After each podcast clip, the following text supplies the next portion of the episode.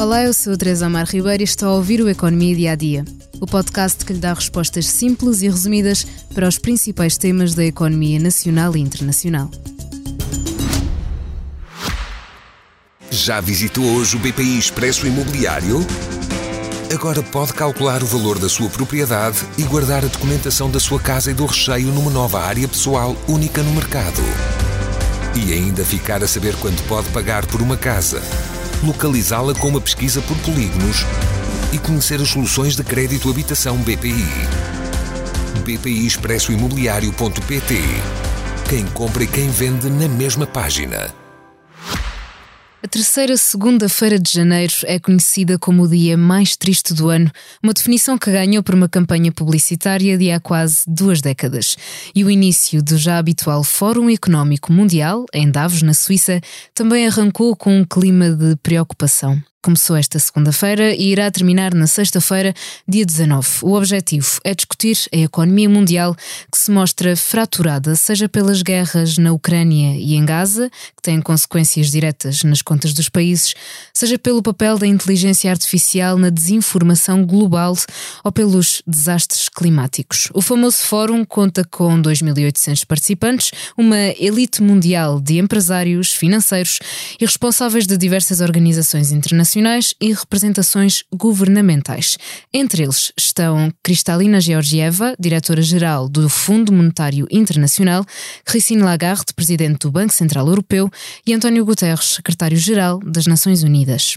Este ano, a geopolítica e o clima vão ser o centro das atenções, numa altura em que o Banco Mundial espera que 2024 seja um ano de desaceleração pela terceira vez consecutiva. Segundo o seu relatório sobre as perspectivas económicas, prevê que haja um crescimento de 2,6% em 2023 e de 2,4% em 2024.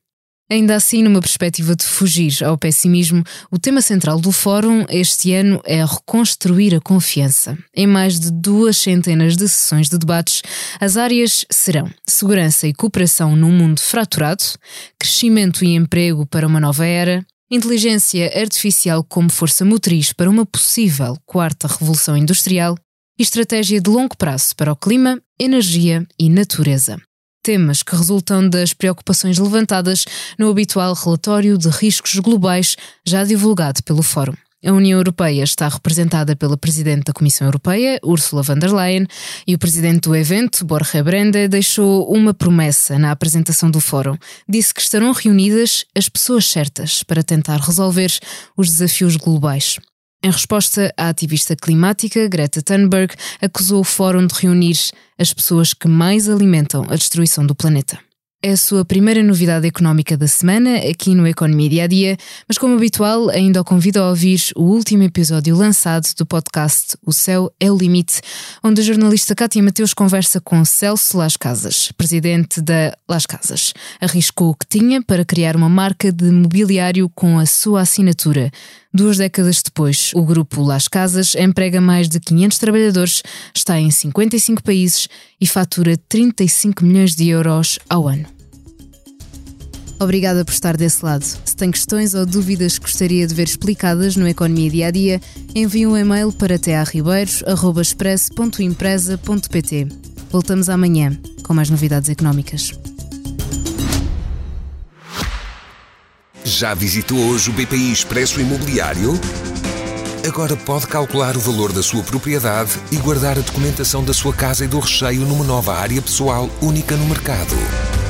E ainda ficar a saber quanto pode pagar por uma casa, localizá-la com uma pesquisa por polígonos e conhecer as soluções de crédito habitação BPI.